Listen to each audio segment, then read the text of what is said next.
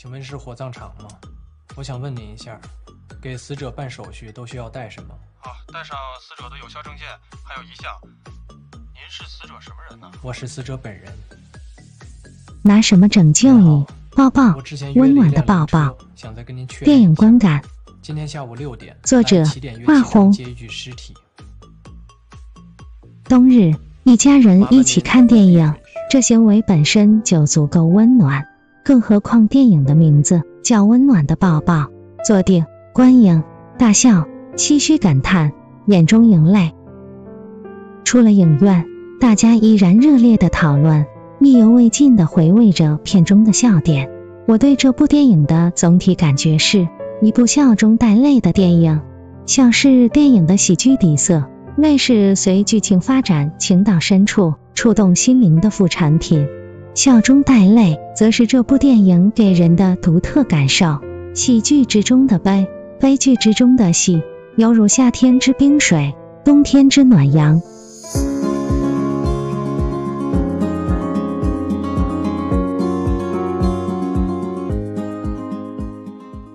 当一个人被否定、被抛弃、被贬低后，心灵会自动发射出这样的信号：我不够好，我不值得，我不配拥有。当这种感觉长期持有，反反复复出现，达到一定峰值的时候，也就是一个人可能产生轻生念头的时候。电影以镜头变换很快的片头，简单交代了男主抱宝一开片不久就站在楼顶要结束生命的缘由。患有强迫症和洁癖的抱抱，生活中所有事情都必须做到准时准点有计划，吃饭、睡觉、上班准时准点，排放废气也要到下午两点集中排放，甚至寻死都要有计划，按时按点不差分毫的进行。所有物品摆放绝对整齐，穿着笔挺，头发一丝不乱，反反复复的清洁整理。如果说这些是症状表现，那么真正将之推向绝路的是其生活核心功能丧失后的自暴自弃。我不够好，我不值得活，我活着毫无意义，社会功能近乎丧失。作为一个培训机构的钢琴老师，一个学生也没有，人际关系为零，没有朋友，与同事格格不入，所有人避之唯恐不及。亲密关系空白，没有家人，没有爱人，与任何人没有任何肢体接触，长此以往被隔离、被厌弃，刻板重复又停不下来，于是渐觉生命毫无意义。他活着就如同是这个世界的绝缘体。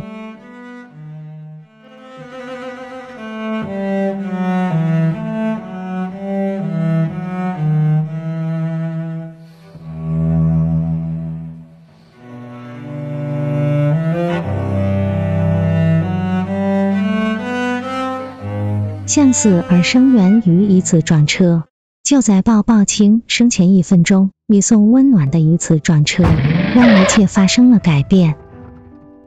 影片由此拉开帷幕，一场拯救与被拯救的生死大战开始上演。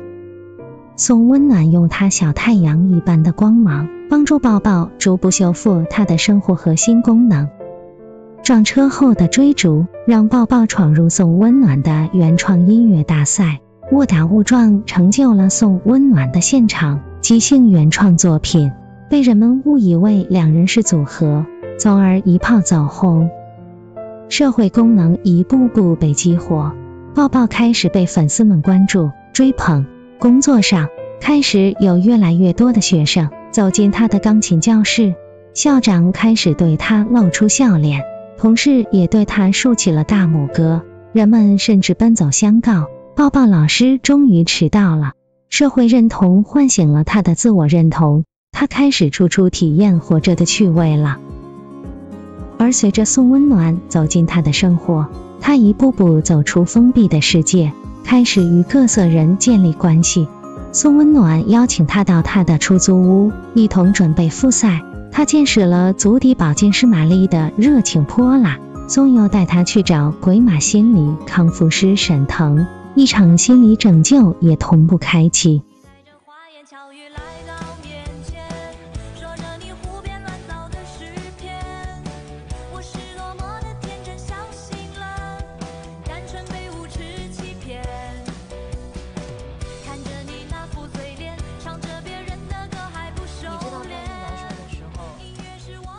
心理师沈腾将抱抱带到他的空中心灵花园，他又得以见到不同类型的心理患者，这让他感觉自己不是唯一与世界格格不入的人。每个人都各有不易，就连积极向上的阳光女孩宋温暖，也有过心理创伤，遭遇渣男，被欺骗，被利用，一度消沉低落，沉醉于酒精世界。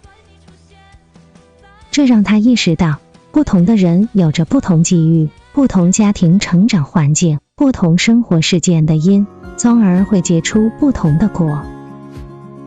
人际关系的建立，让宝宝学会了共情，学会了合理化。原来大家各有各的辛苦遭逢与心酸往事。在我们的成长过程中，亲密关系的作用是对我们无条件接纳与包容。让我们与抚养者或爱人之间产生深深的依恋，这种依恋关系给我们带来安全感，也是力量的源泉。这份力量让我们足以应对成长过程中发生的变化和打击。一个人真正的治愈离不开亲密关系的建立。自小原生家庭里父母的强迫症与洁癖，让宝宝没有一个健康的生长环境。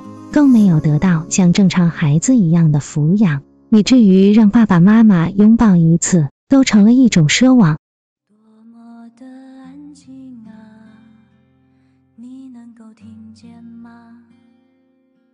始终就像心跳声。而肌肤的接触是孩子建立依恋关系的重要环节。著名的恒河猴试验充分证明了这一点。最终。由于求一个拥抱发生争执，导致爸爸遭遇车祸丧生，妈妈也在精神病院去世。从此，抱抱的世界里只剩下孤独、悔恨与自责。他想用与父母认同的方式来完成对父母的赎罪，却在强迫与洁癖的道路上越走越远，越来越偏离正常人的轨道。直到他读到妈妈放在玩具熊里的一封信，他才了解到。爸爸妈妈一直是爱他的，不拥抱他是因为他们的病症迫不得已，是不能也非不为也。这份源自心底的迟到的亲密关系的确立，让他产生了强大的力量。他冲出房门，跑到送温暖的楼下，大声告白，被保健师玛丽几盆豆头而下的洗脚水强力冲刷，而得以彻底脱敏。最后的复赛。起死回生组合取得圆满成功，二人紧紧拥抱的画面令人泪目，所有观影人大大松了一口气。这才是早该有的画面，这才是正常生活的画面。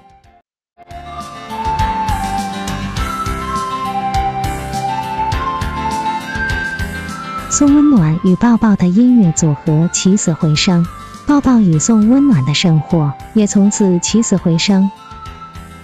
真正温暖的抱抱，我耳边一下回响起那首奶声奶气的童音歌唱。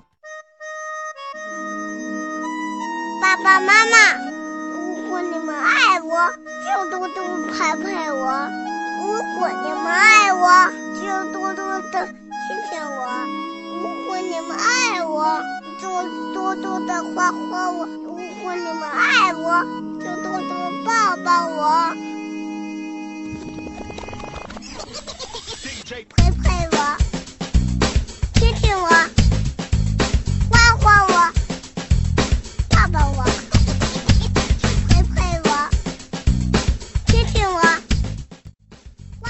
是孩子发自心底的声音啊！做家长的朋友们，你们可曾听见？爱我你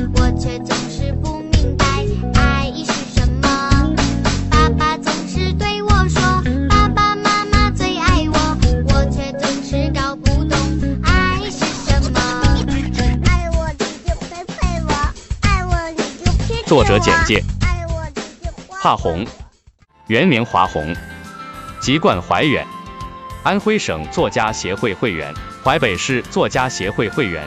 近年来，在虽溪文艺、襄城、新安晚报、淮北日报、淮北晨刊、安徽诗歌、安徽诗人巡礼、中国作家在线等报纸、杂志、电子媒体等发表诗歌散文数百篇。二零一六年出版诗集《听雨画红》。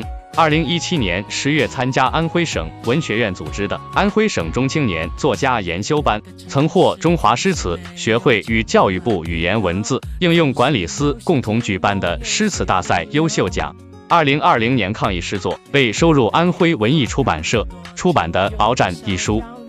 却还是想要紧紧的拥抱。